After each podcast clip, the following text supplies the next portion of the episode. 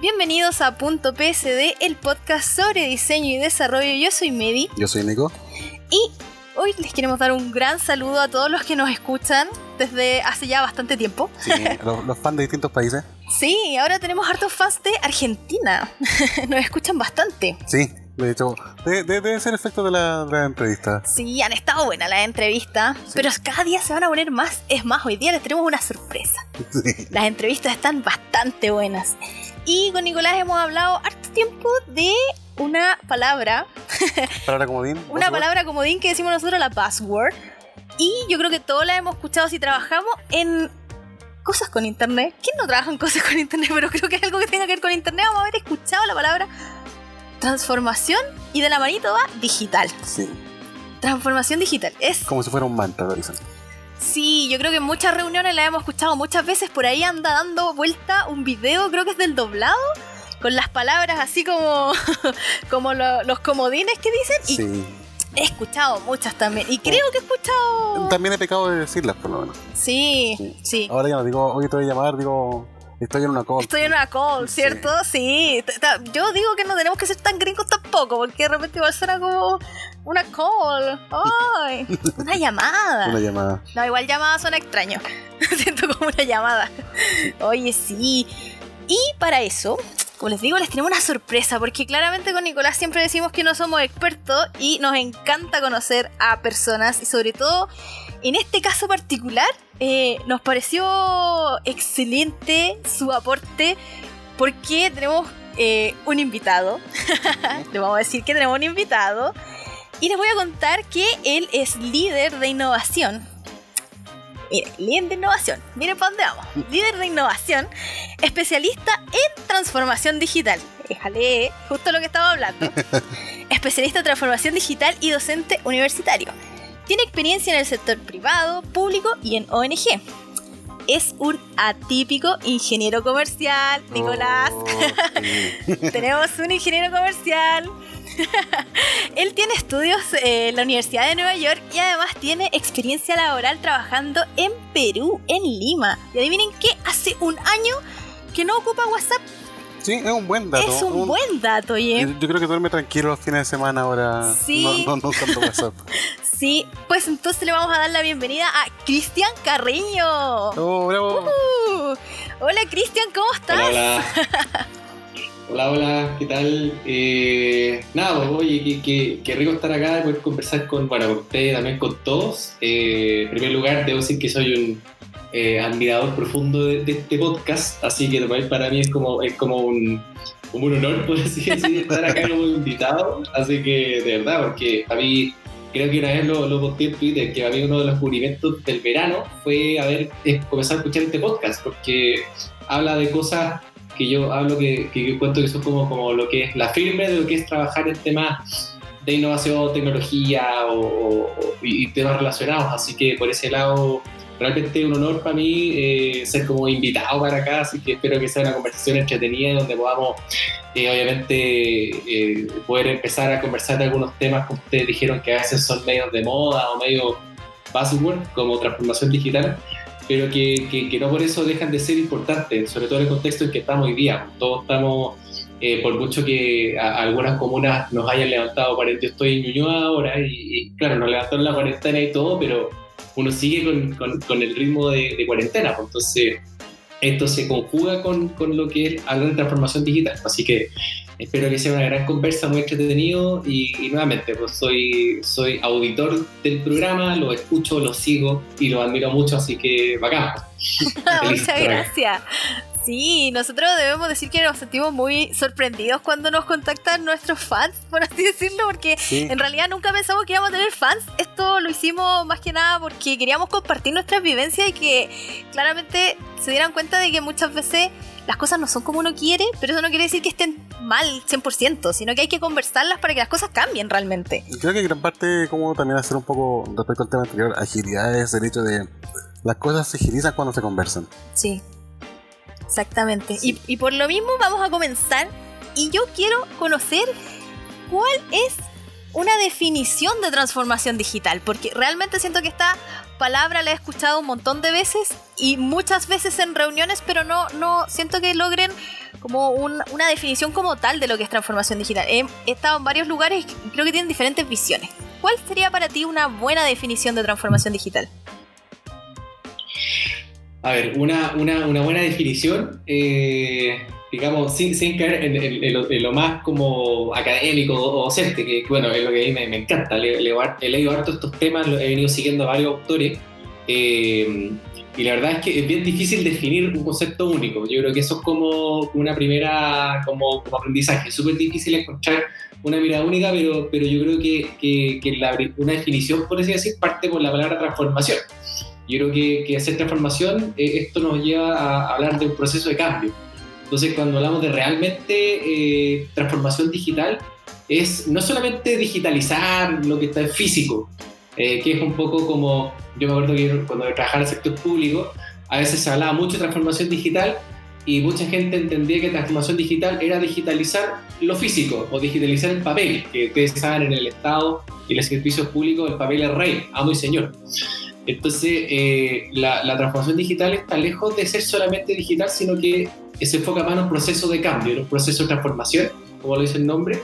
Y en ese sentido, eh, es un proceso, no es cualquier proceso, porque los cambios lo han vivido las organizaciones, nosotros como sociedad durante mucho tiempo.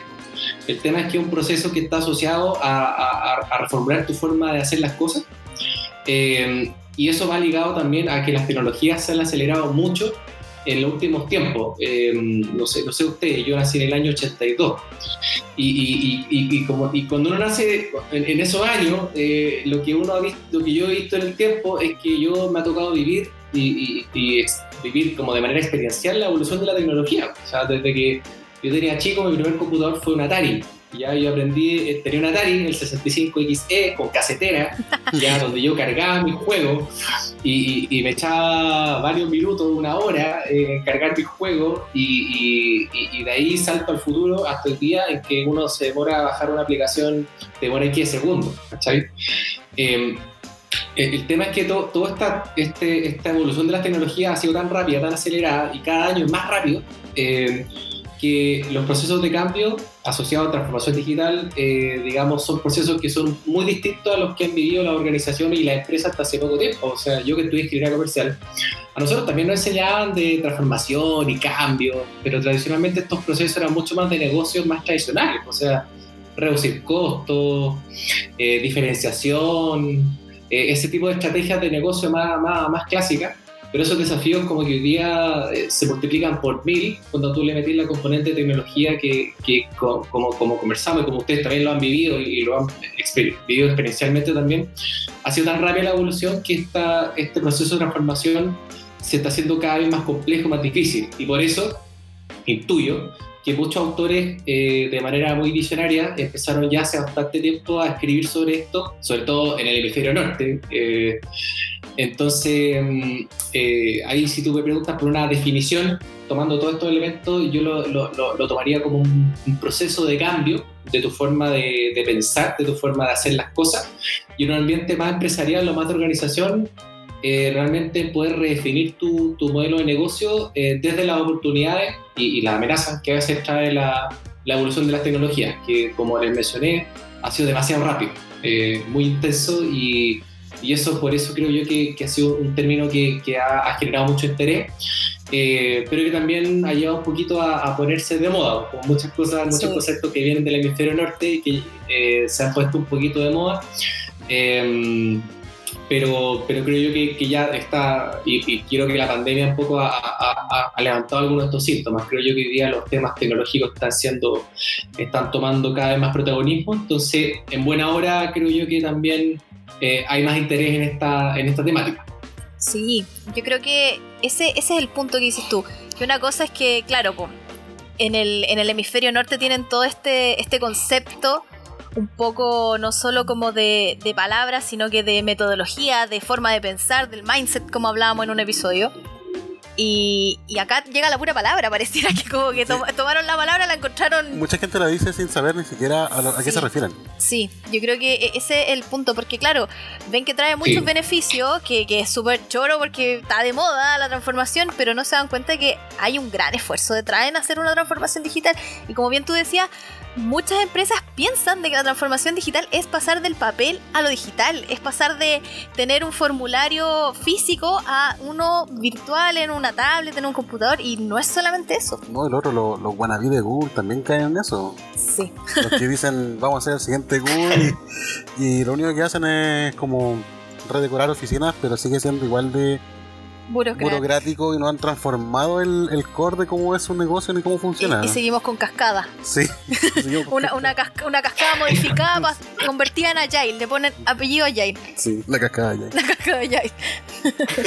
Oh, eh, concepto- Debería patentar ese concepto un No, a- hacer una metodología, de- debería hacer una metodología. Sí. Circulito, Va- vamos a vender todo como que, que es Agile, pero va a terminar siendo cascada igual. Sí, estoy seguro que lo vendo. Dentro de todo también de transformación digital, ¿cuáles son los mitos más recurrentes que has oído? Oh, qué, buen- qué buena.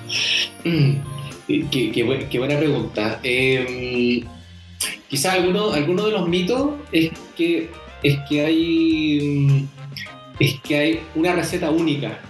Eh, es un mito muy, muy importante que lo he escuchado en, en, bueno, en, cursos, particularmente de los participantes que, por ejemplo, yo, he dado un par de cursos de, estos temas y, y- y una de las cosas que la gente iba pidiendo mucho es como la receta, la, la metodología eh, eh, exacta eh, que, te garantice el, resultado perfecto. Y la verdad es que ese es para mí el primer mito muy importante que hay que derribar, porque esto es un concepto, y ahí volviendo a la, a la- a la pregunta inicial, que yo creo que está, es un tema que está en formación, que es súper nuevo, eh, que de, hecho junta dos mundos. Después podemos conversar un poquito más de eso, que es la parte tecnológica, pero también la parte humana y cultural, eh, y, la, y, la, y la junta de una manera bien explícita. Entonces, es un tema súper en formación, súper nuevo, donde no hay receta única, no hay fórmula. Hay empresas que han tenido, creo yo, el coraje de, de- de aventurarse derechamente en transformación digital. Incluso hay, hay grandes corporativos, eh, digamos, que se han volcado en esto, no tanto en América Latina, pero sí a nivel mundial. Hay varios que han tenido la, la- el- el- el- digamos, la voluntad, las lucas, el, deseo de hacerlo, que yo, yo admiro ese sentido, y, y muchas de ellas han fallado. Y han seguido reintentándolo, otras han fallado y han guardado esto en el cajón, pero, pero yo creo que un primer mito es pensar que existe una, una única receta eh, perfecta que te va a llevar al resultado perfecto de transformación digital, que es cosa de instalar eso, apretar un botón. Y, creo yo que eso es, eh, eh, es bien peligroso porque te crea un caldo cultivo para consultores, para gente chanta, para relatores, eh, digamos, que les gustan las luces. Y, y gente que vende una ilusión de transformación digital cuando en verdad, como esto es un proceso de cambio, pucha, requiere harta transpiración, harto, harto, harto esfuerzo y, y va a tomar tiempo. O sea, pero eh, como, como, como lo vemos que la, la tecnología un poco está evolucionando tan rápido, la cosa va para allá. Entonces, eh, es un primer mito que quizás yo, yo, yo trataría quizás de, de, de- de derribar, que existe una única manera, eh, digamos, fórmula, receta clara para, para, para hacer. No sé ahí cómo lo, cómo, cómo lo ven ustedes, si también lo han Sí, escuchado. de hecho, han De hecho, sí, yo lo, yo lo he visto tanto en startups, también lo he visto como en empresas de consultoría y en un corporativo gigante acá. Todos hablan Mm. igual. Y es como, a ver, baja un poco, no es tan así, esto no debería ser de esta forma, pero como tienen ya grabado esto, eh, es, un, es, un, es un pitch que tienen para poder decirlo, no, transformación digital hacemos esto, vamos a invertir en esto y mm, tú te quedas igual con la sensación de que, como dije antes, saben de lo que están hablando, están viendo realmente el alcance, es necesario hacer todo este tipo de cosas. Claro, es que yo creo que lo que dice Cristian es súper acertado, que piensan que existe una receta única y cuando hablan de transformación digital piensan que les va a venir a salvar el negocio. Porque como está de moda y no sé, grandes empresas como Google la utilizan la palabra, ¿cachai? Como que ya, es- esto es lo que va a resultar y ya. Pero como hemos conversado también en otro episodio, todo este tipo de metodologías de que al final son de profesiones, entre comillas, relativamente nuevas, tienen cambio, o sea, no, no están escritas en piedra, ¿cachai? O sea, por ejemplo, las metodologías de experiencia de usuario, muchos te dicen que te vaya a equivocar y tenéis que abrazar esa equivocación y volver a intentarlo, ¿cachai? Pero siento que las empresas tampoco tienen ese concepto de que la transformación digital también puede fallar y no va a ser porque todo lo que hicieron estaba mal, sino que tienen que analizar un poco el proceso, ver en qué fallaron y volver a intentarlo. Y al final, como la palabra que siempre utilizamos todos, la iteración, la iteración es constante. y lo otro, no compararse con empresas que no es del rubro. Eh, muchas empresas se comparan una empresa de telefonía con un banco. Y es como, no son el mismo rubro, no son la misma gente. No, no, tienen, no tienen por qué ser iguales y no van a tener el mismo objetivo. Si al final pareciera que la transformación digital fuese como su única meta es generar más plata en menos tiempo, por ende todos caen en ese mismo cuadrado. Pero no es así, no es. El dinero puede llegar de formas diferentes a distintos tipos de, de rubros. Sí, igual pienso que la transformación digital la ven mucho como un espacio físico, que es como pasémonos de este edificio súper antiguo a uno moderno con espacio abierto y que todo, que nadie tiene puesto definitivo porque todos nos podemos cambiar en cualquier momento. Y es como, sí, pero siento, yo siento por lo menos que de repente hay cosas en las que sí necesita un espacio en el que vas a trabajar. O sea, está bien todo esto de la transformación digital, pero ordenémonos un poco, ¿cachai? Porque siento que en empresas toman también todos estos términos nuevos, agilidad, metodología, transformación, y lo ven como algo que ya, hoy día vamos a hacer, no sé, por decirte, una casa y mañana vamos a armar un sitio web. Y es como, wow, hay procesos entre medio, así como que tenemos que acostumbrarnos, ver cómo funciona la gente. Siento que quieren, si bien la tecnología avanza muy rápido, las personas también tenemos un proceso como de adaptación, comprensión, como que no, no, funcionamos tan rápido como la tecnología y creo que por ahí va un poquito de la mano que la transformación digital tiene que tener un tiempo, o sea... Hay algo para lo cual las empresas son súper rápidas que es para descartar ideas. Sí, sí es cierto. Sí, me ha tocado, sí. eso en distintas sí. Ocurría antes también, pero, pero antes de, de, de, la transformación digital, pero sí también, es parte de, del, tema cultural. Me acordé, de, a, propósito de lo que estaban conversando eh, justo ahora, del matar ideas y que esto también es un tema más, más más humano, es que un segundo mito eh, es que efectivamente la transformación digital es como, como que es, de es, tecnología o es, más, es más sobre tecnología que otra cosa. Y la verdad es que, es que, eh, es que no, o sea, esta cuestión, pues, eh, si, si, fuera sobre tecnología, hablemos de tecnología, no, pues, hablemos de digitalización, hablemos de, de, de, contratar servicios, hablemos de desarrollo, pero, pero la verdad es que transformación digital es un concepto un poquito más más, amplio, un concepto que nuevamente se está, como, está tomando forma. Eh, pero que yo creo que eh, eh, la, la, clave de esto es balancear súper bien lo tecnológico digital con lo humano cultural o lo que algunos autores hablan como lo, adaptativo. Ahora usted hablar un poquito de, la capacidad de adaptación.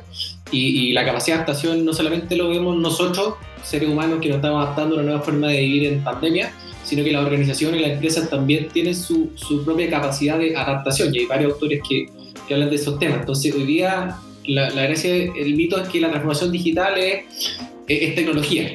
Eh, eh, aparte de ser una receta única, la receta única le lleva tecnología sobre todas las cosas.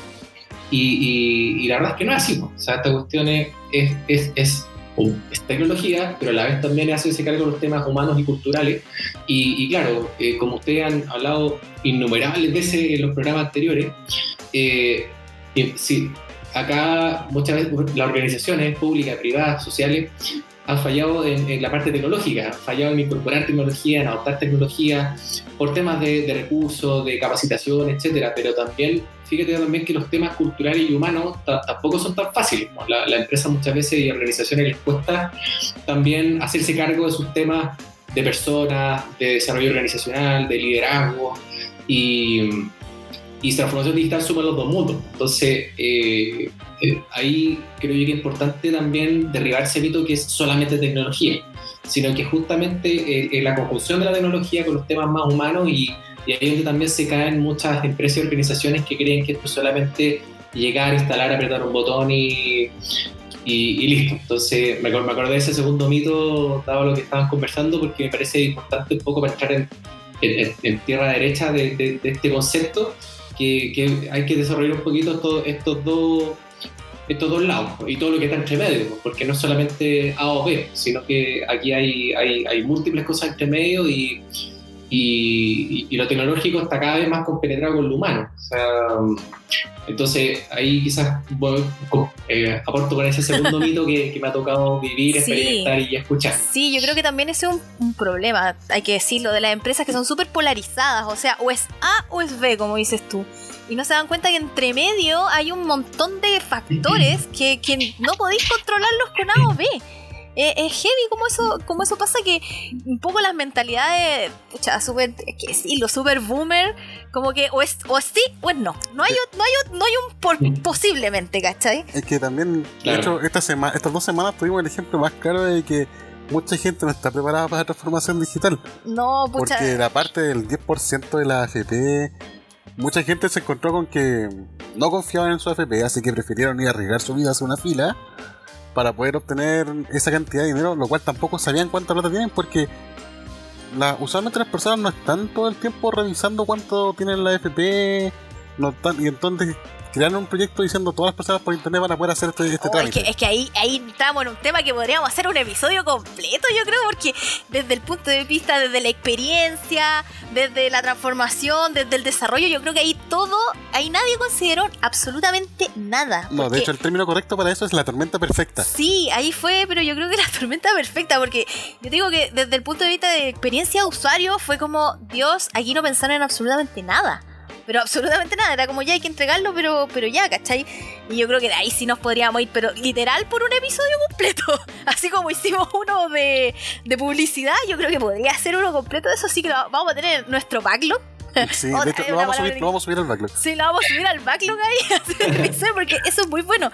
Pero siguiendo con lo de la transformación, para que no nos vamos en otro hilo en realidad, ¿por qué... Eh, eh, para algunos eh, es considerado que está mal planteada la, transformación digital. O sea, nosotros también creemos que está como mal planteada la transformación, pero ¿por qué tú crees que aquí en Chile pasa esto de que está como, como que la tomaron solo la, la palabra y no, no entienden bien cómo funciona? Hay varios, hay varios temas que, que, que, se cruzan ahí. Primero, yo creo que no es primera vez que, que un tema se, se, toma, se toma entre comillas, mal o, se, o, o, no se toma de una manera adecuada. Eh, ha pasado con innovación, ha pasado con, con, con liderazgo. Bueno, par, paréntesis nomás, en, en, una vida profesional anterior me tocó trabajar mucho en temas más de desarrollo del, del liderazgo y de capacidades interpersonales eh, a nivel universitario, a nivel de, de docencia también. Entonces, eh, previo a, a, meterme en temas de innovación. Entonces, tengo cuarta sensibilidad por ese lado. Y, me pasaba también hace muchos años atrás que también cuando había, había un boom también del, del, desarrollo de los talleres de liderazgo, los talleres de coaching, los talleres de temas de personas, eh, yo creo que no es primera vez que las organizaciones en general toman un tema y lo, lo, toman como, como, una, como una moda, como una solución única, como un, lo toman de la forma en que, en que no es o no debería ser. Eh, y eso pasa porque, bueno, porque vamos al rezago de, de, de, sociedades y economías más desarrolladas. Entonces, a veces nos pasa que, que como cultura, eh, y hace como región, copiamos y copiamos mal. Es cierto. eh, a la chilena, como decimos. A la, claro, a la, chilena. Eh, había un, un, Antes de ir respondiendo tu, tu pregunta de, de, de, por qué creo yo que lo, lo tomaron mal, pero mira, una cosa que me pasó a mí, yo cuando trabajé en Perú, en 2016, escuché de transformación digital allá antes de, que se, antes de que se hablara tanto en Chile. De hecho, me sorprendió harto eso, me sorprendió mucho que los peruanos, al menos de, de donde yo, por tú tenía, estaba trabajando y, y tenía bastante cercanía, eh, por lo menos eh, me tocó escuchar mucho transformación digital y de grupos corporativos que estaban apostando por este tema. Me, me, sorprendió, me sorprendió un poco bastante porque, claro, yo también tenía la, la, la idea un poco que que dentro de América Latina eh, estaba, digamos, Chile un poco, llevaba un poco la, la batuta en temas de innovación y, y transformación, pero, pero me sorprendió también ver, ver que, que, en Perú tenían bastante claridad, creo yo, eh, al menos en el, en el, ámbito que me tocó a mí, a mí conocer y trabajar. Eh, que estuvo ligado al ámbito universitario también. Eh, pero eh, creo yo que, esto depende mucho de, no asesorarte bien. Y, asesorarse no significa contratar al, consultor, al speaker de, turno, que yo creo que lamentablemente en innovación y transformación digital y, design thinking y, experiencia usuario, para qué decir, ustedes saben súper bien que abundan los chantas que están vendiendo humo por todas partes, los vende humo. Y, me pasa que, muchas empresas cuando, y organizaciones, eh, cuando empiezan a escuchar estos temas, lamentablemente, como estamos en un mercado muy chico, caen en, llamar al, al, consultor que conocen, eh, al consultor de turno que no que, que creen que sabe mucho el tema, pero la verdad es que no sabe. Entonces, eh, si tomamos este conjunto de cosas, que somos malos, escuchamos algo de moda y lo agarramos al tiro, sin hacerle una bajada pertinente. Eh, tenemos poco, poca gente que conoce el tema eh, a la mano, entonces tampoco nos podemos asesorar bien. y segundo, y tercero, y aquí pucha, es algo que también he ido como, como sacándole cada vez más, me da un poco de pena decirlo, pero, pero la verdad es que con los chilenos no, nos gusta como estudiar, leer, eh, no, más nos cuesta el inglés, entonces cuando, vemos un tema como que preferimos que alguien nos cuente, y, pero no, nos sumergimos en el tema para aprender, que un poco la pega, ponte tú que yo, bueno, porque aparte hago clases en la universidad y todo eso, soy bien Mateo, entonces eh, no, no, no, tengo reparos con eso, pero si tú mezclas esas tres cosas, eh, la verdad es que es una receta perfecta para, para, para, tomar y adoptar mal un concepto. Y por eso es que, como, como dicen ustedes, eh, y lo han dicho varias veces, y bueno, Nicolás ha sido bastante, eh, digamos, digamos a, levantar la voz con eso, que claro, la pues, transformación digital se termina transformando en un password, en una palabra de moda, que, que no se aterriza en nada concreto. Entonces, creo que por ahí eh, yo, yo, yo, te puedo un poco dar, dar esa, esos puntos para, entender por qué el concepto se ha tomado de una manera que quizás no, no lo estamos aprovechando al máximo como, como podríamos hacer. Sí, igual yo creo que pasa como si esto que de repente quieren que las personas hagan de todo y cuando se topan con una persona que dijo, ya, ¿sabéis que yo mejor me voy a enfocar en esto porque, ¿para qué andamos con cosas? Esto deja plata, como que ya es el experto. Pero yo creo que uno siempre tiene que estar investigando de todo. En realidad, nosotros, por lo menos con Nicolás, decimos que no somos expertos en nada, porque nos gusta estar constantemente estudiando, porque claramente las cosas cambian, ¿cachai? En un episodio decíamos, por ejemplo, el design thinking ha sido, pero yo creo que lleva años ya con esto, y en un momento dijeron, no, el design thinking está muerto, ya nadie va a utilizar esto, lo que la lleva es el design sprint. Y ahora es como, no, los dos tienen que convivir porque ambos son buenos. Entonces de repente también se casan con esos como oradores que hablan súper bonito y adornan las cosas súper bonitas y ya hagamos esto porque es lo último. Esto, esto, esto lo sacó Google, entonces a nosotros nos va a funcionar, ¿cachai? Ha sido un meetup gratis y después cobrar un workshop y listo. Sí, y es como hay que tener ojo igual también con las cosas. Sí, no, y algo, algo que, mira, tú, justo con eso que, ustedes estaban conversando, eh, no se extrañen que van a empezar a aparecer relatores, consultores y expertos que de un tiempo más van a decir la transformación digital murió. El concepto que se viene ahora es este, y te lo vendo en, tanta UF, eh, la charla. Entonces te van a vender la, nueva metodología basureando el concepto anterior, que es una técnica que ocupan muchos muchos chats dando, dando vueltas, diciendo que que esta, esta metodología murió porque no sirve. Y, la verdad es que es bien gratis echarle la culpa a la metodología, pero al final es como, es bien, es un recurso bien, bien como, como barato decir eso. Eh, siento, siento que en verdad las metodologías que, que, han, digamos, logrado permanecer en el tiempo son, son pocas, o sea, las que han logrado tener distinciones como eh, ágil, de diseño centrado a las personas, Lean, o sea, te estoy hablando tres que han, han, han, envejecido, digamos, cada una bastante bien dentro del tiempo. Pero, pero la realidad es que eh, uno no puede tampoco construir un poco el, speech desde eh, echarle tierra a la metodología, cuando en verdad es culpa de la persona o la organización o la empresa que no, no saben implementarla bien o no se asesoran bien o no se informan bien sobre los alcances de la metodología, pues si esto igual es igual que los proyectos, o sea, esto tiene un alcance, tiene, tiene un, cierto límite hasta donde te puede ayudar y no son la panacea. Entonces, eh, me, acordé un poco de eso, de que mencionaste tú, de que gente que decía que el design thinking un poco ya, ya no sirve, que viene en la nueva, porque me tinca que en, en transformación digital puede pasar un poquito eso. Eh, Eh, o te pueden vender un concepto nuevo, te lo disfrazan, pero básicamente bailan lo mismo, pero, pero basureando un poco lo anterior. Y creo que por la relevancia de estos temas, nuevamente, lo digital con lo, con lo humano están cada vez más compenetrados. Creo yo que, que no es sano, digamos, caer un poco en eso, sino que es mejor, oye, adentrémonos bien el concepto, estudiémoslo, eh, pero esto creo yo que no es una, una sola metodología, sino que es un concepto más relacionado con con, con, con, cambio. Sí, igual con lo mismo, al ser una metodología, yo creo que deberían comprender que esto puede convivir con otras metodologías, Eso mismo ¿cachai? iba a decir que Porque uno no tapa lo otro. Sí, porque de hecho no, con lo que hablábamos en el episodio anterior acerca de Lean, probablemente Lean no funcionó tan bien porque no lo llevaron bien como correspondía, ¿cachai? Porque Como Scrum aquí en Chile, Scrum, yo Claro. siempre he dicho, Scrum en Chile no conozco una empresa que lo haga realmente bien. Claro, es que por, por lo mismo yo creo que, por ejemplo, si tú tenías un tipo de metodología, no porque vas a hacer transformación digital, solo vas a utilizar, no sé, Agile y, y todos solo van a hacer design, eh, design thinking, ¿cachai? Porque quizás necesitas otro tipo de metodologías para resolver diferentes problemas. Yo creo que el casarse con una sola es un poco una problemática de las empresas que quieren eso, quieren la receta perfecta. Si las galletas se hacen así y si tú seguís este tipo de, de receta, te van a salir todas iguales. Y un poco las empresas tienen que ir como modificándose a los cambios. Igual un año a otro las cosas cambian mucho últimamente. Sí. Mm. Bueno, ¿tú crees que Chile, de- de- desde el ámbito tanto empresarial como de desarrollo, está realmente preparado para la transformación digital o ya está atrasado en esto? Yo creo que estamos atrasados.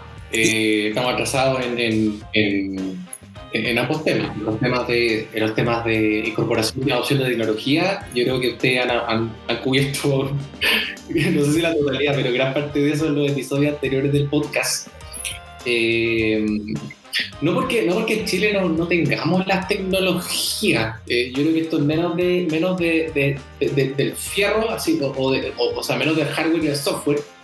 Eh, tampoco creo que del talento. He escuchado mucho, aquí voy a salir un poquito, pero, he escuchado mucho una frase que dicen no, que en Chile no hay talento, entonces tenemos que, tenemos que poco más que traer de afuera, tal cosa que está, o bien.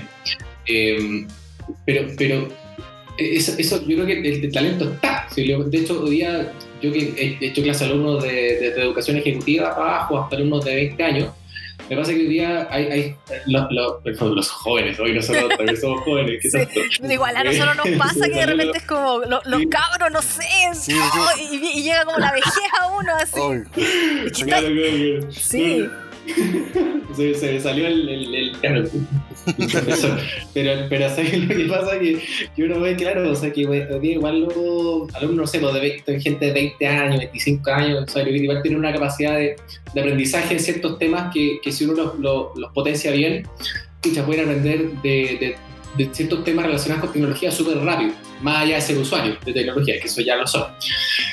Eh, pero, pero, aquí yo creo que hay que buscar hay que buscar una, una manera de, de, de, de- cómo poder hacer esa incorporación y adopción de tecnología eh, bien. Eh, y no es un, tema de exceder, o sea, en Chile las tecnologías que, que están en el hemisferio norte han, llegan han llegado súper rápido en los, últimos, en los últimos años en general.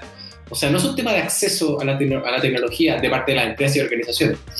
Eh, yo creo que es un tema más de, de- de tener la, la valentía de incorporarlas con, con mayor decisión dentro de las organizaciones por eso yo creo que, que el tema de pandemia eh, levan- levantó bastante, digamos, como bastantes síntomas de esto, de lo que estoy diciendo. O sea, lo que yo estoy diciendo no es opinión mía. Es una cuestión que, que ha aparecido en los últimos meses y, y, y, hay evidencia. O sea, lo que ustedes hablan de la importancia de la experiencia de, de un usuario, de un cliente en un contexto digital. eh, hay, hay numerosas noticias que hace el último tiempo de, de gente que es como, oye, ya, pues si tenemos internet, eh, la, empresa, la empresa se supone que tiene harta espalda, ¿y cómo es posible que la empresa no pueda hacerme el delivery y, con- eh, y que cumpla y que me diga dónde está mi pedido, etcétera? ¿Cómo, cómo es posible que eso, que eso no ocurra hoy día, acá, en Chile? Si se supone que Chile era tan bacán. Entonces, yo creo que todo ese tipo de... Hay un lado tecnológico eh, de la incorporación y adopción de tecnologías que creo yo que, que, que, que ha costado mucho, o sea, ha costado mucho por ese lado y, y que hace ver que quizás no estamos tan preparados, que estamos un poquito atrás. Eh, siento que no debería ser tan así, o sea, entendiendo que estamos en un contexto complejo, aún así en Chile quizás no deberíamos estar tan, tan, tan, hacer, como siendo tan a palito eh, y con cola fría esta cuestión. O sea, en Chile hay ciertas cosas que deberían, hay cosas que deberían funcionar bien y no lo están haciendo. Eh, esa es mi raya para la sub. Eh, pero además, y aquí como solamente para tirarle otro pelo a la sopa, como esto también es de temas humanos, creo yo que a nivel humano, cultural y adaptativo tampoco estamos preparados. Pues. Entonces, eh, creo yo que hay un tema cultural súper fuerte en empresas y organizaciones que, que, está quedando en evidencia que, que, que, si, si, hay gente que sigue quedando tan rígida en este tema de, de no probar con nuevas metodologías, de no, eh, no eh, darme una mayor flexibilidad para atender justamente las mayores demandas del mercado, de la gente, etcétera, eh, ahí sí que nos podemos quedar aún más atrás. Yo creo que aún en Chile en temas culturales estamos, estamos, estamos un poquito atrás. Creo yo que como región en general estamos quedando un poquito atrás y, y eso nos puede pasar la cuenta. Nos puede pasar la cuenta eh, muy, muy, muy, muy luego. Entonces, entonces más vale, digamos, poner el acelerador en estas cosas porque creo yo que, que efectivamente lo tecnológico y lo humano estamos quedando un poquitín atrás. Sí, yo creo que como dijiste, la pandemia mostró que estamos muy atrás en muchas cosas. O sea, pucha, vuelta a lo mismo. Yo creo que todos estos chantas que vendían muchas cosas, ahora uno se da cuenta y dice, bueno, no era así como lo decían. Lo que pasa es que eh, igual los chantas responden, responden a una necesidad. Hay gente que pide estos chantas, por, por estos chantas existen. Y muchas veces pasa porque al menos en el ambiente empresarial no hay sangre nueva. Por ejemplo, el gerente A se va a empresa B y van moviéndose entre empresas. Hay gerentes que dicen yo estuve en tal empresa, en tal empresa, en tal empresa.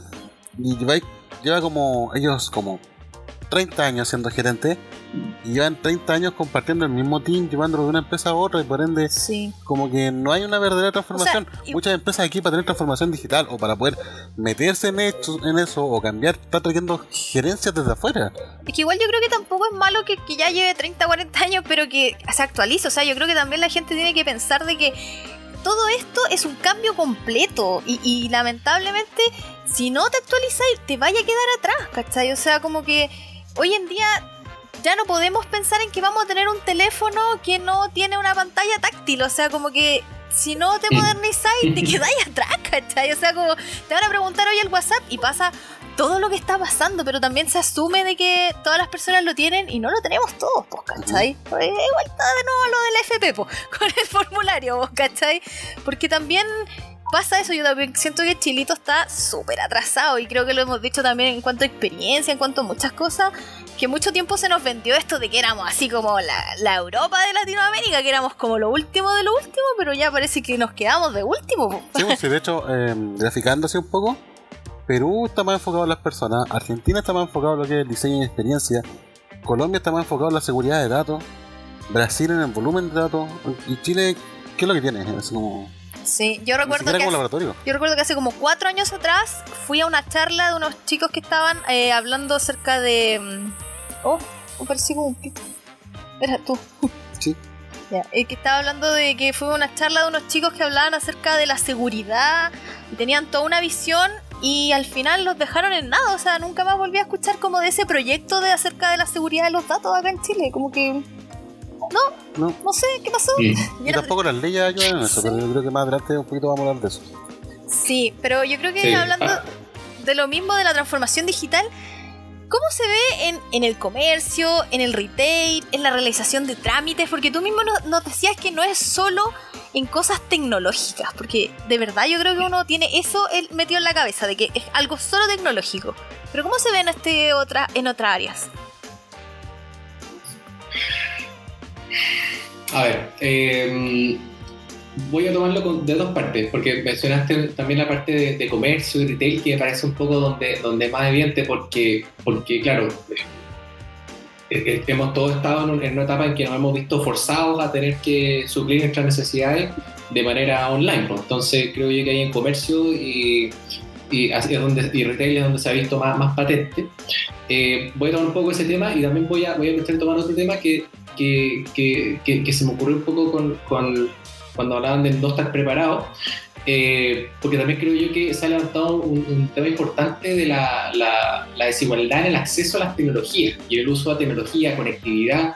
En, a, a niveles, hay, hay, de hecho la, la, Fundación País Digital sacó hace poco un estudio de las brechas de, que de hecho fue, fue con datos antes de COVID, pero, pero refleja cosas bien importantes que tienen que ver con el acceso en, en partes urbanas versus rurales, gente que tiene alto trato socioeconómico versus que tiene bajo trato socioeconómico.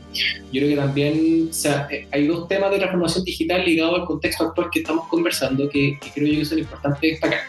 Eh, primero, el tema del comercio y retail, creo yo que, que, que es, donde quizás yo, yo más refuerzo lo que mencionaba en mi parte anterior de no estar tan preparado. Eh, diferenciándolo de, otros, de otros temas más, más, más, más puntuales, pero eh, claro, nosotros hemos visto en, tratar de suplir nuestras necesidades básicas, quienes podemos hacerlo online, y ahí creo yo que, que evidentemente hay un, hoy día hay, un problema muy, muy, muy grave, que es la organización, en, Chile está un poquito atrasada la organización en las empresas a nivel técnico y a nivel cultural para adoptar tecnología eh, versus las expectativas que todos nosotros teníamos. O sea, todos nosotros teníamos la expectativa de que dado que era posible comprar, entonces eh, era posible que llegaran y me trajeran mi producto que yo pedí a, mi casa en el tiempo que me lo prometía. Eh, yo tuve yo compré un, un, un medicamento eh, online en el mes de abril en una farmacia que tenía su, web, su, website eh, o su, su, plataforma y la promocionó como muy platillo. Pues cuando empezó la cuarentena, compra online, compra online, me acuerdo, me acuerdo, me acuerdo. Y, a fines de marzo, y justo yo tenía, tenía un medicamento de comprarme, un tema médico, y, lo compré online. Dije, ya, voy a comprar online porque, nada, pues transformación digital, pero ¿cómo no voy a comprar online? Entonces ya compré online. Y eh, pasó un mes y medio y la, esta farmacia, que no voy a decir su nombre, pero, pero, pero no sabía dónde estaba mi, producto. Y yo durante un mes y medio no tuve acceso a ese medicamento. Finalmente terminé pidiendo la devolución de, mi dinero, pero luego de ocho llamadas al call center, luego tres correos, eh, luego agregué, agregué a, LinkedIn a, uno de las gerentes de experiencia. Eh, traté de hacer todo lo posible y, todo por una, una falsa promesa de, de, que era posible comprar online y te lo vamos a dejar. A, y, ese fue, e, este es uno de miles de ejemplos. O sea, las redes sociales están inundadas de estos ejemplos, sobre todo Twitter, que es como la red del odio. Entonces, eh, digamos, eh, ahí, ahí, digamos, está rodeado de ejemplos de esto. Entonces, eh, ya, pero con solo ese ejemplo, este es uno de mil ejemplos que la verdad es que refleja lo que yo mencioné anteriormente, que, que como estábamos tan atrasados en todos estos temas, la adopción de tecnología y la parte cultural, eh, esto se refleja en las experiencias fallas que usted y yo y muchos de nosotros estamos teniendo hoy día en, cosas que, no podíamos hacer por ese motivo, independiente que habían permisos para salir a comprar a pie, que, había, pero bueno, si yo tengo la oportunidad usar la tecnología, está el comercio electrónico disponible, eh, bueno, eso debería funcionar, y la realidad es que no funciona. Entonces, eh, yo creo que ahí se termina de, de cerrar el círculo de todo lo que venimos conversando un poco eh, respecto a todos estos temas de mal adoptado el, el, concepto. Obviamente, y aquí hay que ser justos, depende de decir, evidentemente, claro, es un tema, eh, llegó rápido, etcétera y todo, pero ha dejado en evidencia que la, la organización y algunas empresas eh, estaban un poquito un poquito desnudas, por decirlo, digamos, de una manera más, más elegante respecto a, a poder eh, facilitarnos más la vida en un contexto, contexto digital. Sí, a mí, a mí personalmente me toca también ese tema porque también pasa de que, claro, uno tiene este concepto de que puede hacer todo digital porque dice, ya estamos en el 2020, se supone que nos han vendido todas estas todas publicidades. Y cuando viene la hora de entregar el servicio, no es como te lo pintan, pues, ¿cachai? A mí me pasó con el supermercado un supermercado que era algo que, claro, decían eviten ir a los supermercados, eviten hacer fila, ya, ok, hagámoslo por internet. Pero resulta que llegó un momento en que, por lo menos acá en el centro de Santiago, tú al pedir el supermercado tenías literal entrega para el otro mes. O sea, tenías que programarte de hacer un pedido de un mes para otro mes, siendo que tú dices, ¿cómo no tienen cubierto este tipo de, de, problemas, siendo de que ellos ya hace tiempo tienen también implementado el servicio de delivery, de, de que te cobran por ir a dejarte los productos?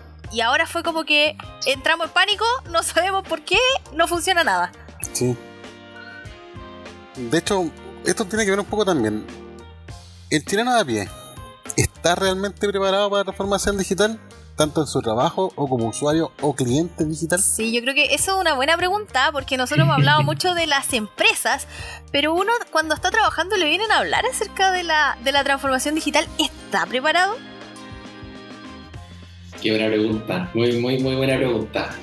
Eh, yo creo que hay de todo, tal como hay, hay de todo y a todo nivel.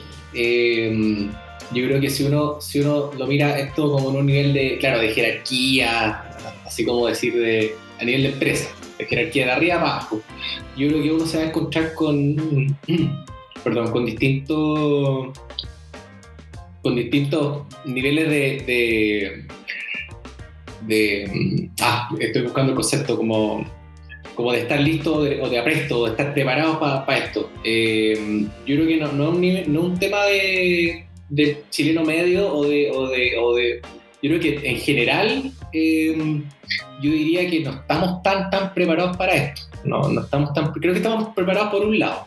Es que en términos generales creo yo que en Chile en los últimos años igual la, la, la, la, la penetración de tecnología igual ha sido eh, rápida, acelerada. Entonces creo yo que a nivel de usuario de tecnología, por ejemplo, hay, hay, un, hay un dato que, que y me ha tocado escucharlo eh, bastante en, varias, en varias ocasiones que tiene que ver con, con que muchos adultos mayores eh, aprenden a usar eh, smartphone o teléfono antes de, de, querer sentarse a ocupar un computador.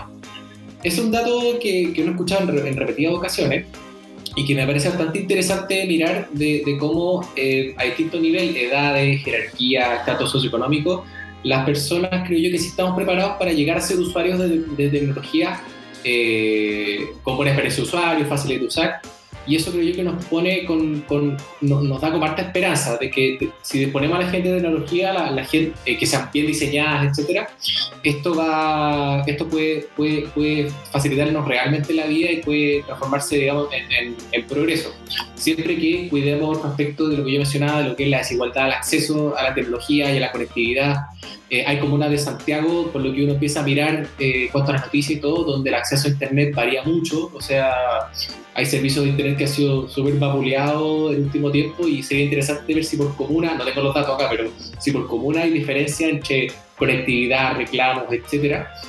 Eh, entonces, yo creo que, igual hay, hay una de esperanza porque las los, los, chilenos creo yo que hemos ido demostrando que, que hemos sido buenos eh, siendo usuarios de tecnología creo yo, y esto es una opinión bien, personal, pero, pero me parece que ha quedado una evidencia con, con, con sobre todo desde el estallido social en adelante, es que los chilenos eh, somos buenos ocupando las tecnologías para las comunicaciones, por ejemplo, las, para informarnos, para, para eso.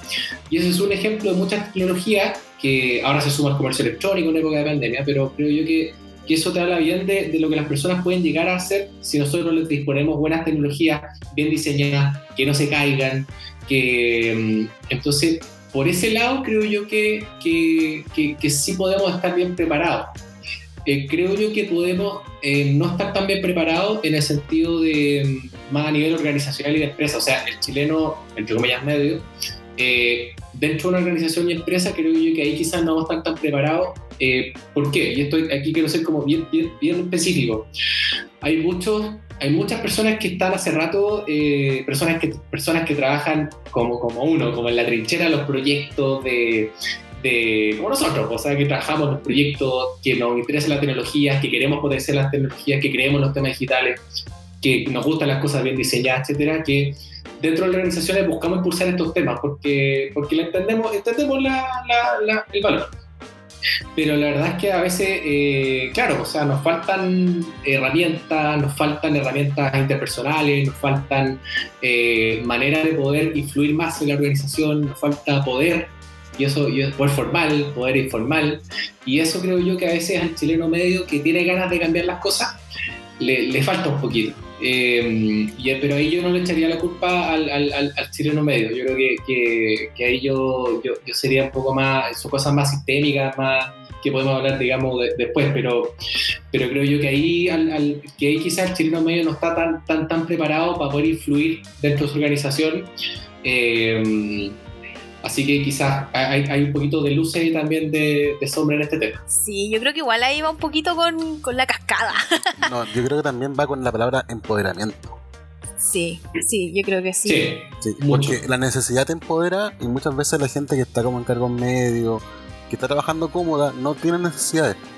Por ende, para ellos hacer una clase de transformación, cambiar su forma, el mindset, no es prioridad. Sí, igual eh, yo he tenido los casos de que estaban casos en que les cuesta mucho cuando viene este proceso de transformación, viene este, este proceso de, adoptar Agile. Y en Agile por lo menos no hay tanto como, como en cascada ciertos cargos y te dicen como estamos todos al mismo nivel, tienes que empoderarte de tu cargo. Y como que entran en pánico, así como que no saben cómo, cómo, cómo tomar su trabajo y comprender de que no van a recibir órdenes, sino que no van a ser órdenes, sino que tenemos que todos trabajar para participar, para participar en una cosa en común, ¿cachai? Como que estaban muy acostumbrados a, a, hace esto y ahí, aquí empieza tu pega y aquí termina tu pega. Y creo que la transformación igual va más allá de que esta es tu pega y aquí empieza y termina. Es como, igual es algo súper bonito encuentro yo porque todos trabajamos para que algo resulte y, y sea como para un bien para todos. Al final, si trabajáis, por ejemplo, en ciertas áreas, están trabajando para más personas, no para solo tu persona ni solo para la empresa, sino que va a ser un producto que va a ser a millones de personas. Y como cliente, como decía también, de que un cliente ahora tiene la capacidad de tener plataformas en las cuales reclamar, llegar y decir, no me gustó esto, no me parece esto, sabes que esto no funciona, qué pasa aquí, qué pasa allá. Hay un millón de canales ahora para que la persona también pueda tomar esto, de que la gente mejore, de que todo tenga una, valga la redundancia, la mejor forma de hacer. Se supone que la, transformación digital también viene a facilitarnos las cosas, viene a facilitarnos muchos muchos procesos. Sí, y, en cuanto a lo mismo, ya que hemos hablado de empresas, ¿cómo, ¿cómo se aborda la transformación digital en el Estado en, las empresas públicas. Aquí yo creo que es un tema, sobre todo aquí en Chile. Yo creo que es un tema. Porque aquí yo creo que me voy a, me voy a casar esta vez y voy a decir que aquí en, el sistema público sí piensan que es pasar del papel al, computador. Yo lo he escuchado. Yo lo he escuchado. Eh, esta Secretaría de Tecnología es como que ellos dicen, una vez dijeron en un... Estos programas que en la televisión. Dijeron, nuestro, nuestra meta es llegar al X años sin papel. Es como. ¿Y el servicio? Y el servicio. es como, han, habido mucha gente prometiendo fechas que van a eliminar algunas cosas y no ha pasado. Así como, tanto factor humano como, como digital, llegar a esa, a esa clase de promesa es difícil. ¿Tú qué opinas? Sí, es difícil, pero, pero ya no, no hay mucho vuelta atrás porque, bueno, el, a mí me tocó, me tocó trabajar en, el Estado justo, estaba justo cuando, cuando subió Piñera 2 2018 cuando le tocó asumir y él llegó muy, muy fuerte con el tema de transformación digital. transformación digital en el Estado. Era de su, no era de sus banderas de campaña, pero, pero sí llegó con un plan súper potente. Eh, y una de las cosas que ese año me acuerdo, 2018, yo estaba justamente en, un servicio público eh, y, que justamente fue parte de un, piloto de transformación digital. Entonces me tocó vivir lo que fue la, el, Estado. Igual fue, fue, fue un tema bien, bien como interesante porque en el Estado yo vi bastante apertura eh, a, hacer una experimentación em, en esta temática donde, de acuerdo, en mi institución experimentamos con, con células, experimentamos con incorporar metodologías ágiles, diseño, etcétera, que fue un proyecto bien, bien, bien bonito. Em, pero, pero como ustedes dicen, es bien complejo y es bien complejo, de hecho muchas muchas de esas cosas quedaron, quedaron entrampadas en, en, tema, en temas políticos, en, quedaron entrampadas en la burocracia, quedaron entrampadas en, la, pelea chica que llamo yo, como, como, como en la, pelea bastante como, como poco, no sé, como, como lejos un poco de buscar la, la, mejor solución, sino que, sino que se quedaron un poco en esa pelea más como de más como del día a día no pensando tanto en, pensemos que, que, que esto es súper necesario, o sea, la transformación digital en temas públicos, los servicios que son para todos los ciudadanos, etcétera, eh, es súper necesaria. O sea, efectivamente, como yo les comenté, de, de, mi experiencia y de lo que me tocó vivir en el Estado y lo que nos toca vivir a todos como ciudadanos es que el papel es amo y señor.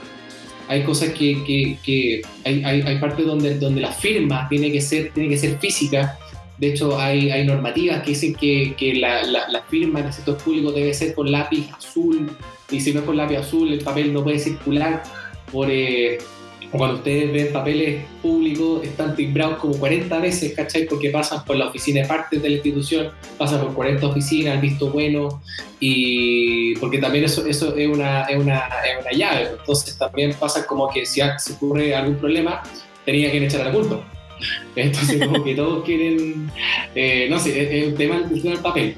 Pero, pero, bueno, aquí quizás me, me, fui un poquito, pero ¿qué es lo que pasa en el Estado? Que el Estado es una máquina gigante, el Estado eh, obviamente eh, resume las la expectativas de todas las personas, de todos los temas, entonces eh, claramente es una estructura muy compleja, una estructura súper compleja, donde tienes muchos intereses, tienes falta de recursos permanentes, tienes muchos intereses y eh, sin embargo es un, creo yo que han habido varios intentos de todos los gobiernos, de todos los colores, eh, de, de, poder tratar de, de, escalar un poquito el tema y creo yo que han habido pasos importantes, han habido pasos importantes y eso quizás hay que reconocerlo del Estado chileno ver, comparado con, con, otros con otros estados a nivel regional, incluso en el mundo, que, que igual se han hecho cosas importantes eh, en temas digitales en el Estado. Pero eh, creo yo que es muy complejo, es muy cuesta arriba, por los ciclos políticos, porque los gobiernos son muy presidenciales, porque duran cuatro años, y estos temas digitales, la verdad es que tienen, son de, larga data, pues imagínate si le cuesta una empresa. Eh, en el fondo, cuando cambian un gerente, cambia la prioridad. Imagínate en el, en el sector público, donde, donde muy jerárquico, donde hay mucha burocracia y donde hay también muchos temas culturales. Hay mucho miedo también de que cualquier introducción de tecnología va a significar la, el reemplazo de tal o cual funcionario público y eso también genera bastante, bastante rechazo, pero no por eso deja de, ser, eh, deja de ser un poco necesario. Así que yo creo que transformación digital en el Estado es un tema necesario es un tema que sí creo yo que en, en, el, en el, Estado han, salido bien en esta época de pandemia, había tocado hacer un par de trámites y he podido hacerlo de manera bien eh, artesanal pero digital. O sea, tú tuve que sacar un certificado que al final la, la, opción que dieron en el Chilatiente era que uno lo te, tenía que solicitarlo por mail de tal o cual forma, incluyendo estos respaldos y, y básicamente la cuestión funcionó. Eh, algo súper sencillo, pero, pero funcionó. Y yo creo que ese ejemplo de, de, de unos millones de trámites que, que, pueden hacerse en formato digital y dejar de un poco de lado el, el, el papel. Creo yo que podemos hacer un, un, un, un capítulo entero del, del, del, Estado. Así que, pero sí, creo yo que ahí es necesario, creo yo que es complejo. Eh, así que yo creo que también es noticia, noticia en desarrollo.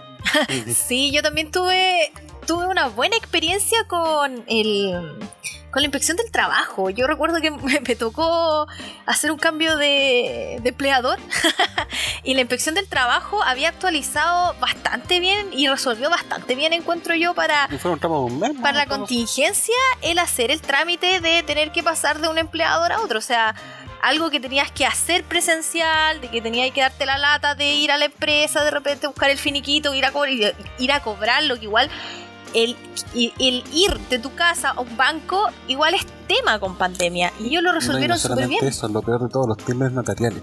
Sí, los timbres notariales. Yo encuentro que. Yo encuentro que en ese hay que destacar que para mí, por lo menos, la inspección del trabajo destacó con haber solucionado ese, ese problema, pero en el momento preciso. Encuentro que lo hizo muy bien porque fue a comienzo de cuando comenzó la pandemia. Mm. Fue como en marzo, mm. abril, una cosa sí. así. Siento que fue súper preciso. No así otros, pero ese yo lo, yo lo destaco porque fue bastante bueno. No, yo creo ver, eh, más que nada rumores y comentarios de colegas que tengo yo que llegan, que trabajan en, en instituciones gubernamentales, que llegan y dicen, ya, ¿sabes qué? Tenemos que cumplir haciendo esta clase de proyectos. O que sí. llegan diciendo, oye, ¿sabes que tenemos tal proyecto? Y llegan a mitad del proyecto y llega un cargo más alto diciendo, ya, esto murió, esto se quedó aquí, se archiva, ni siquiera te, ni siquiera te dicen documentos, ¿no? sino que se archiva solamente. Y, y, murió el proyecto. Y mucha gente queda en el aire sí. y pueden haber sido proyectos muy buenos. Por ejemplo, sí. eh, lo que encuentro que están ahora están, están agarrando mucho mucho poder, pero siento que ha sido mucho antes, son los famosos totem de autotensión. Los totem de autotensión es algo que Sí. acá de haberse fue hecho hace mucho tiempo, así también como eh, hasta, la- hasta las clínicas ahora tienen para poder sacar hora y pagar Sí, es que son cosas que quizás no las vieron tan necesarias, pero ahora nos damos cuenta que realmente lo son, ¿cachai? Creo que hay uno en el metro del servicio del registro civil de ahora. Es que por eso, son cosas que quizás también se vieron entrampadas, como decía, por mucha burocracia, porque yo creo que eso es uno de, los de las problemáticas quizás que tiene, y no solo el sistema como Estado público, sino que varias empresas tienen demasiada burocracia entre medio que como que entrampa este tipo de procesos muchas veces. Sí, y ojo, no olvidemos también de que, de que todo este proyecto que yo les mencioné de, de, de Piñera, eh, una vez que asume en 2018, ahora, ahora ya, es, eh, ya está, va a ser una ley, es una ley de transformación digital. Por ende, va, hay un mandato que, para todas las instituciones públicas en que van a tener que sí o sí, eh, de alguna forma, transformarse digitalmente e ir progresivamente eliminando el papel. Y eso, eh, si bien lo- los temas de pandemia han obviamente oscurecido un poco este, esta y otras temáticas de modernización del Estado, eh, lo que está ocurriendo es que muchas instituciones públicas están desde ya preparándose para este tema. O sea, esto, esto es un hecho, una ley, por ende, gran parte de las cosas que se hacían antes en papel, no solamente de cara al, al ciudadano, sino también internamente, eh, no nos olvidemos que los servicios públicos, entre ellos también se traspasan papeles. po. Eh, esto va a ser ley. Entonces, por ley, eh, las instituciones van a tener que dejar cada vez más el papel, los procesos engorrosos, etcétera. Creo que una buena noticia eh, son de las cosas, por eso yo decía a veces que hay, cosas del, del- Estado que eso uno no dimensiona. Yo que trabajé dentro del Estado, eh, eh, digamos, son. eh, tra- trato un poco de destacar eso que me tocó vivir. sin temer que todos nosotros a veces sufrimos con algún trámite o cosas así, pero claro, lo que, lo que mencionabas tú, Nicolás, sea, todo el dato atención, la experiencia que tú tuviste con la dirección del trabajo, la ley de transformación digital, son, son luces que, que nos van dando que, que igual nos hablan de ciertas cosas que a nivel de Estado eh, se han ido haciendo a lo largo de los años, no con la velocidad que quisiéramos y todo, pero, pero, pero ahí creo yo que, que se, se derriba. Oye, me acordé de la pregunta inicial cuando hablan de los pitos de la transformación digital. Mm.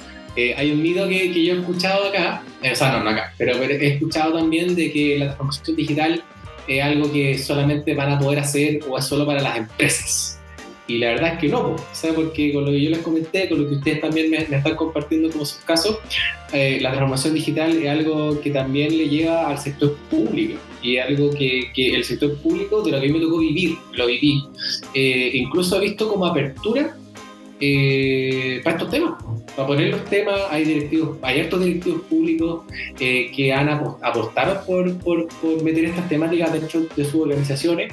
Obviamente que había un mandato presidencial, pero, pero aparte de eso, de que tuvieron la valentía de empujar estos temas, me parece positivo destacarlo, porque como ustedes han destacado en programas anteriores y lo han reforzado acá, hay otras organizaciones del mundo privado que muchas de ellas ni siquiera han, apostado por la transformación digital, aún en pandemia. Entonces, me parece importante destacar ese tema porque creo yo que el Estado, bueno, le pegamos todo el día y creo que bueno a veces reconocer más aún el programa de transformación digital, porque suena como bien eh, de que el Estado y lo digital no conversan. Bueno, yo creo que en Chile, si hacemos las cosas bien, podemos, podemos hacer algo bien, bien interesante.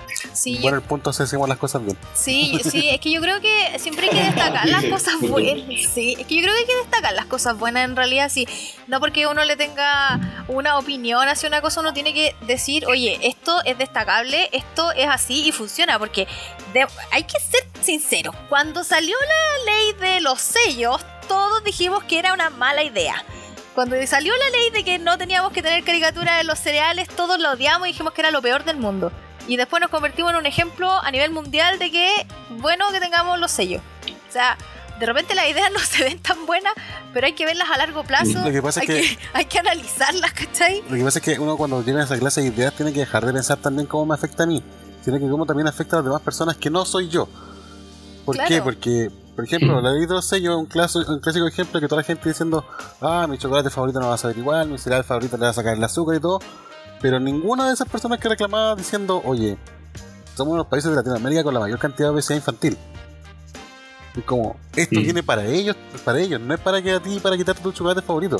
Es para que un niño no crezca obeso, es para que eh, si va a tener un contenido nutricional, que sea un contenido nutricional de verdad y de calidad, ¿no? Claro, y yo creo que lo mismo No con la yo creo que lo mismo con la transformación digital. Pueden decir, claro, pero es que esto es una ley que le impulsó X persona, ya, pero hay que reconocer que es algo bueno, porque al final de cuentas, en, en el largo plazo, porque estas cosas tampoco son a corto plazo, son a largo plazo, esto va a tener beneficios y buenos resultados. Y qué bueno que apostaron porque esto era lo que venía, ¿cachai? Igual fue un poco visionario, porque si estamos atrasados, imagínate si esto en el sector público ni siquiera se hubiera tocado. O sea, estaría. Ellos sí que estarían atrasados. Así es. Sí, ahora sí, y también para reforzar, yo creo que, que fuera, fuera- han sido una sumatoria de cosas que, que, que la han ido construyendo desde, desde acto gobierno hacia atrás. Eh, por eso yo digo que hay temas de Estado más que de los gobiernos, pero, pero yo creo que en cada gobierno ha habido, ha habido un grupo de personas que han ido impulsando estos temas. Eh, entonces, yo creo que son cuestiones relevantes y yo creo que eh, eh, yo espero, tengo la esperanza de que en, en los próximos años van a venir también otros, o espero que hayan directivos públicos que potencien temas como, como la protección de los datos, sobre todo en temas digitales, y, temas de seguridad, Oye, temas de seguridad, Estamos muy atrás con eso. temas de, de protección de los datos, temas de ética. eh, eh, yo creo que todos esos temas eh, relacionados con, con tecnología y por ende con transformación digital son temas que ya se vienen. Pues Europa hace rato que legisló sobre el tema de la privacidad de los datos.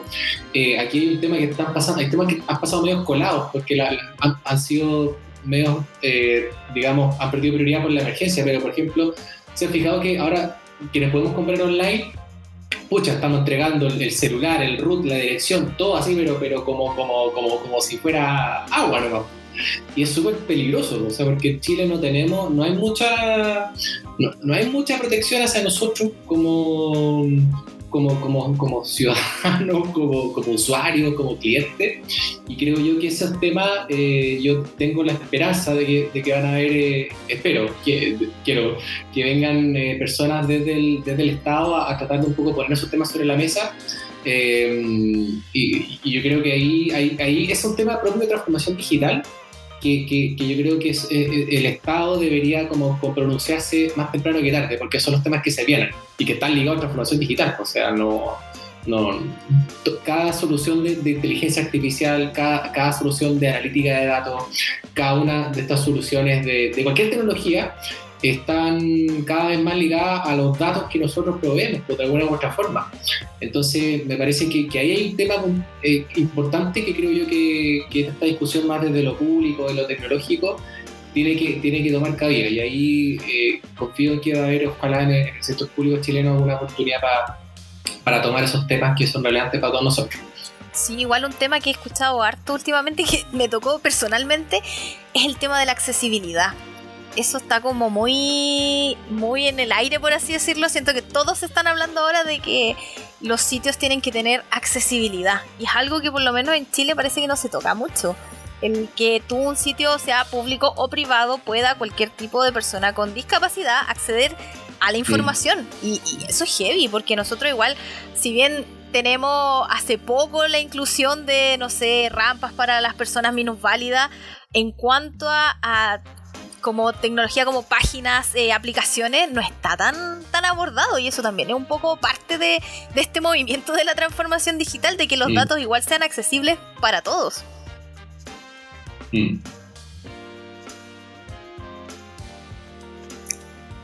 Oh, tuvo un silencio incómodo. sí, es que Sí, pensé que iba a Es decir que, algo. no, lo que pasa es que eh, siempre he dicho que acá las cosas muchas veces lo hacen para venderla. Muchas veces, como lo, en otros podcasts lo he dicho, así como siempre desporticando en contra de los ingenieros comerciales.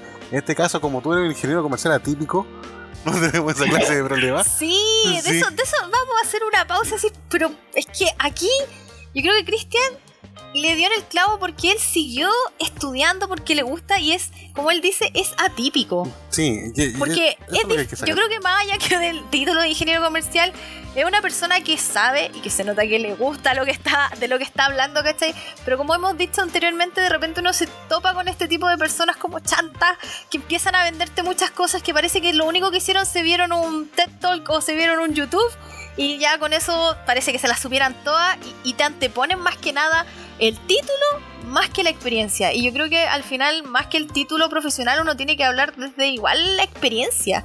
Yo creo que la experiencia es mucho más valiosa de repente que el título porque en la universidad muchas veces te enseñan una parte, pero la experiencia que uno tiene es, es pero invaluable, ¿cachai? Sí. ¿Qué opinas de eso? Sí. Oh, Nic- Nicolás. no, eh, oye, qué, qué buen buen tema. Yo creo que esto nos da para otro programa. Yo todavía me acuerdo cuando escuché eh, la primera vez referencia a los ingenieros comerciales que ustedes hicieron en, en- en el verano. Y, y yo lo iba escuchando en el metro y me, re- me reía, me reía, me reía. La gente me miraba, pero, pero la verdad es que, claro, como muchas de las cosas que ustedes dicen calza con el arquetipo con el, de, de, de, de ingeniero comercial o, o, o a veces como estudiante de ingeniería comercial, que, que a veces, a veces hay, hay de caricatura y hay de cierto.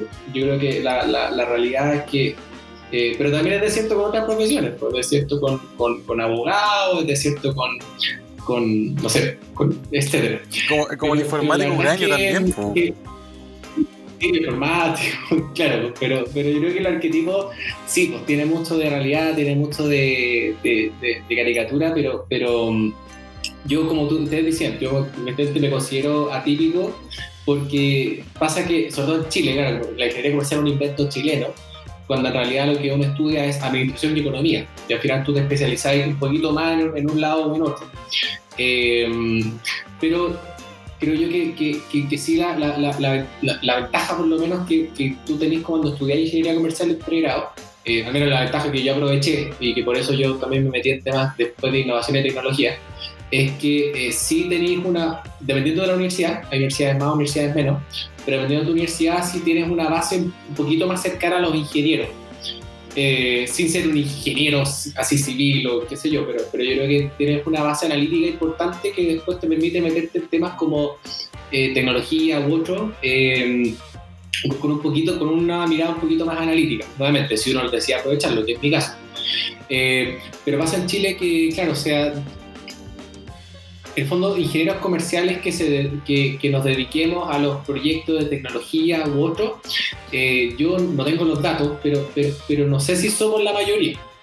Eh, y que seamos a la vez buenos para estudiar y que, y que, y que, y que tengamos como ese perfil, eh, no, no, no, o que de repente nos guste, por ejemplo, aprender de, de, programación para entender, que fue mi caso. O sea, yo recuerdo que programé cuando chico, recuerdo que tuve ramos de programación en la universidad y yo hace un par de años empecé a, a aprender de nuevo a, a programar eh, porque me interesó el tema de los datos, entonces empecé a explorar un poco eh, Python, R y aprendí por mi cuenta. Eh, yo no sé cuántos ingenieros comerciales, cuántos pares míos han, han seguido un poco, un, un poco ese, ese camino.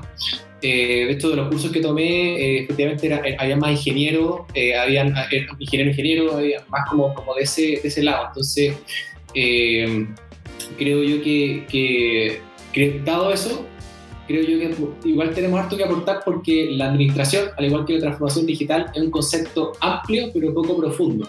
Y eso es algo que, es importante entender, que, que, que, transformación digital, eh, como es un concepto paraguas que agrupa desde metodologías como las, las que mencionábamos, Lean, diseño, agilidad, abarca tecnología, eh, uno no puede ser experto en todas las cosas. Yo, yo, yo siempre mencionaba que en, mi presentación de ser como un especialista es porque, claro, me estoy quizás especializando en la amplitud de este concepto.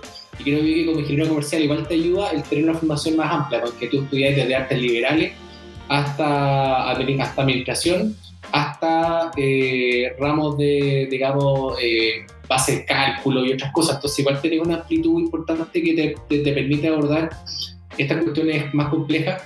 Eh, y, y, y, claro, eh, yo creo que hoy día si tú ves posiciones gerenciales o ejecutivas, te vas a encontrar con una mayoría de ingenieros comerciales, ingenieros civiles industriales, algunos abogados, etcétera. Pero eso yo diría que es más que nada por tradición, que ex excede un poco a la, a la, a la carrera propiamente tal. Yo creo que es más que nada un tema de, de cómo la sociedad chilena y la elite se ha ido construyendo. O sea, no, no, no sé si es por, es por la profesión en sí. Eh, este tema de, de, encontrarnos con tal o cual perfil a nivel gerencial o, ejecutivo. Eh, pero en cuanto a la carrera, digamos, eso es un poco lo que tengo que, compartirles. Creo yo que tiene efectivamente harto de, cosas de las cuales nos podemos reír por el perfil, obviamente.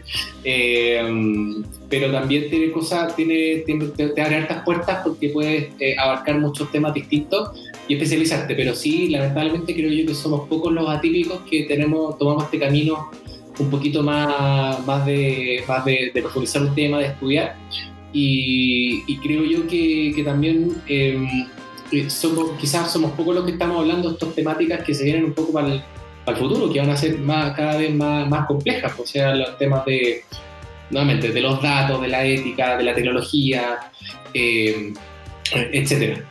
Sí, yo, yo, creo que sería bueno que, que, abordaran ese tema porque, como bien dices tú, se viene. Se viene eso y se necesita gente que sea enfocada en ese tipo porque... Que esté lista. Que esté lista, porque se va a venir y hay que cambiar el mindset completo en realidad. también pasa que, como dijimos aquí en, gran parte del capítulo, si no hay gente lista va a llegar un chanta y nos va a vender algo mal.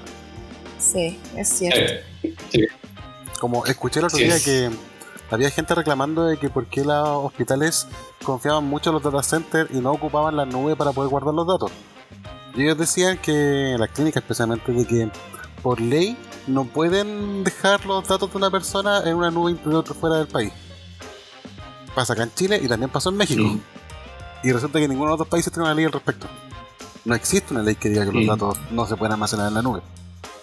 Por ende, mucha gente que vende, por ejemplo, soluciones dentro de data center lo aprovechan y dicen esa falacia para poder meterte ese tipo de cosas.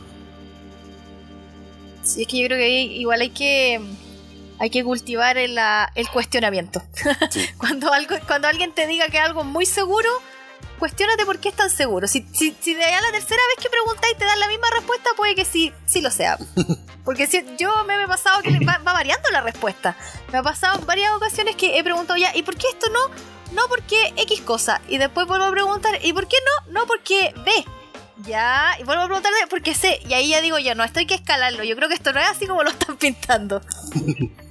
ahí ya alguien, alguien se quiso aprovechar de la situación para, para implantar esa idea. Pasó con el, como, como el truco ese, el jueguito del teléfono, uno va modificando el mensaje al sí, uno va modificando el final del mensaje.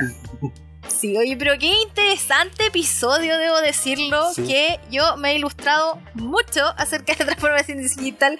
Debo decir que también he roto un poco la imagen que tenía del ingeniero comercial. Ah, muy bien.